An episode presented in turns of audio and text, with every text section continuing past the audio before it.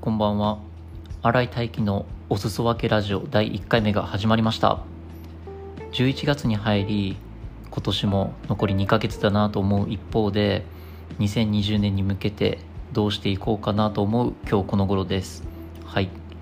今回は初回ということもあるのでまず軽く自己紹介をした後に当チャンネルのコンセプトについて話をしていけたらなというふうに思います。はい。改めて新井大輝と言います。髪の毛を下ろすと高校生っぽく見えるとよく言われるのですが年齢は26歳です。普段は塾講師と高校のティーチングアシスタントとして働いています。前者は小学生から高校生まで幅広く教えていて主に英語と国語を教えています。後者に関しては教職員の方々と生徒の橋渡しとして授業の進行サポートであったり場合によっては授業のファシリテーションファシリテーションなどを行っています。休みの日など自由に使える時間は読書だったり生徒からおすすめされるアニメを見ることが多いです。はい。また定期的にストレングスファインダー、まあ、大体1年に1回あるかないかを、まあ、行っているのですがいろいろ出てくる中でいつもトップに戦略性というものが出てきます。はい。いやー余談なんですけど働き始めてから自己紹介が苦手になったんですよね。もしかすると新しい人と出会う機会が減ったからかもしれません。はい。で本題に入っていきます。当チャンネルのコンセプトとして今タイトルコールにもあったのですがお裾分けです。お裾分けって言葉聞いたことありますかね？もしかすると聞いたことはあるけど意味を改めて聞かれるとちょっとピンとこないと思う人もいるかもしれないのでちょっと調べてみました。お裾分けとは人からもらった品物や利益の一部分を他人に分けることです。場合によっては目上の人に使わない方がいいとも言われていますが自分はまあこのチャンネル名を新井大輝のお裾分けチャンネルというふうにしました。じゃあなんでお裾分けという言葉を使ったのかその理由について話をしていきます。普段働いてる時に、まあ、仕事として科目を教えたり授業のサポートをしたりしている一方で自分は相手に何かしらのお裾分けをしているだろうかと思うことがたまにありました。利益になるとかならないとかを一旦置いたとしてお裾分けをすることによってさらなるお裾分けへと連鎖するのではないか。別の言葉で言うのなら贈与っていう言葉があるのですがまあそう感じ感じた時にじゃあ自分がお裾分けできることってなんだろうなというふうに思いました。一言で言うなら知識の伝達なのではないかなと感じました。実際に時間があったら書店に行ったりそこで購入した本を読んだりして定期的にいろいろな知識を入れてるんですよね。はい。授業中に、まあ、ただ教えるだけになるとどこかしらで退屈な時間帯が生まれたり場合によってはこう自分が予定したよりも早く終わることがあるんですよね。そこで雑談としてアニメの話もすれば過去に読んだ本の話もしているんですよね。まあ生徒からするとへーって感じで、まあ一気づきを提供するぐらいの位置づけなんですけどね。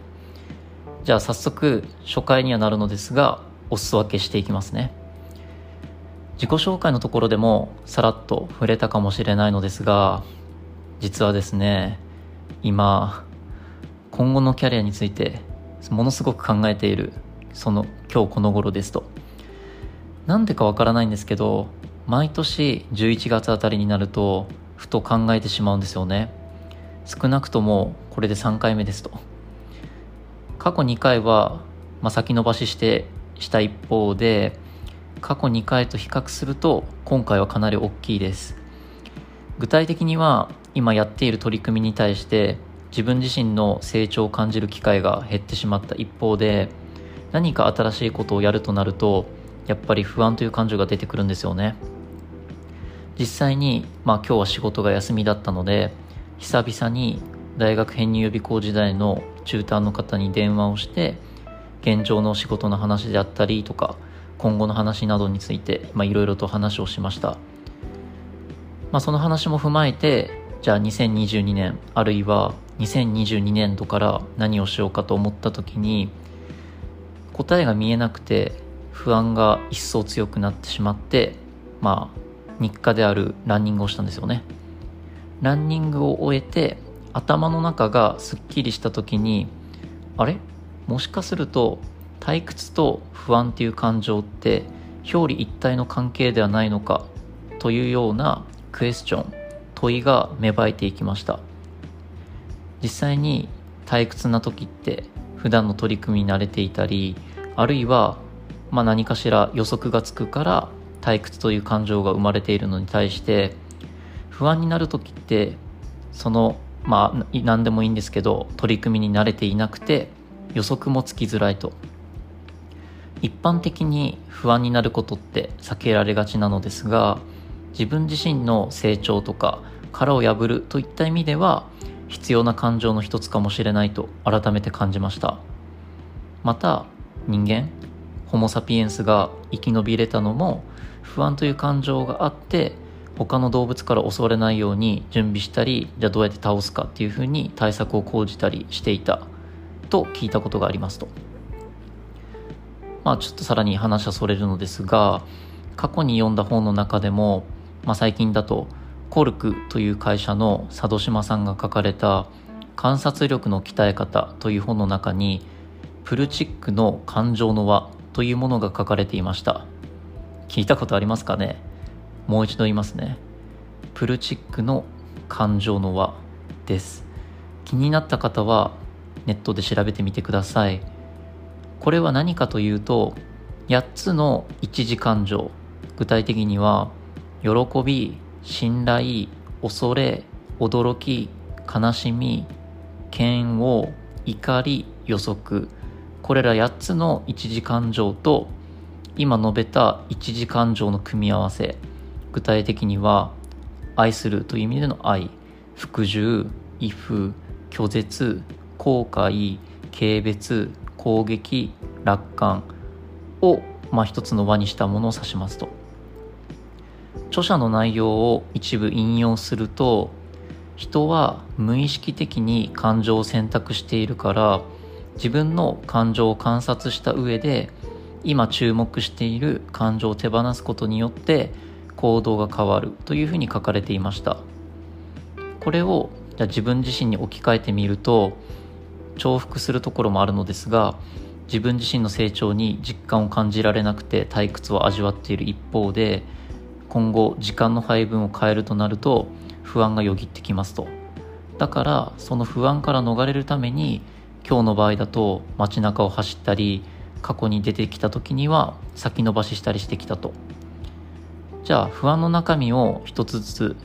分解していって自分がコントロールできる範囲とそうでない範囲を分けることができればある種不安は和らぐかもしれないと思いました。でどんどん話をそらしていくのですが最近不確実性が高まった時代で今後何が起こるかわからないと、まあ、言われているのですがもともとは不確実性ない時代なんてないと思うんですよね。不確実性があるからこそ人間の不安という感情をうまく使って乗り越えていったと思うのですがまあ最近はそれを避けようとする風潮があるかもしれませんね。ある種自分を変えてくれる一きっかけかもしれないのに。まあ成長するために不安とか恐怖っていうものはセットになるんでしょうね。はい。今回は一旦ここまでにするのですが今後の、ま、チャンネルのコンセプト新井大輝のお裾分けとしては例えば一つの本から問いを3つ抽出して話を展開していったり自分が気づいたことをもとに話をそらしていけたらなというふうに思います。場合によっては結論が出ずに曖昧になることもあるかもしれないのですが、まあ、この配信を通じて新井大輝の思考のプロセスあるいは気づきのプロセスをお裾分けシェアできたらなというふうに思います。はい。最後まで聞いてくださりありがとうございました。以上です。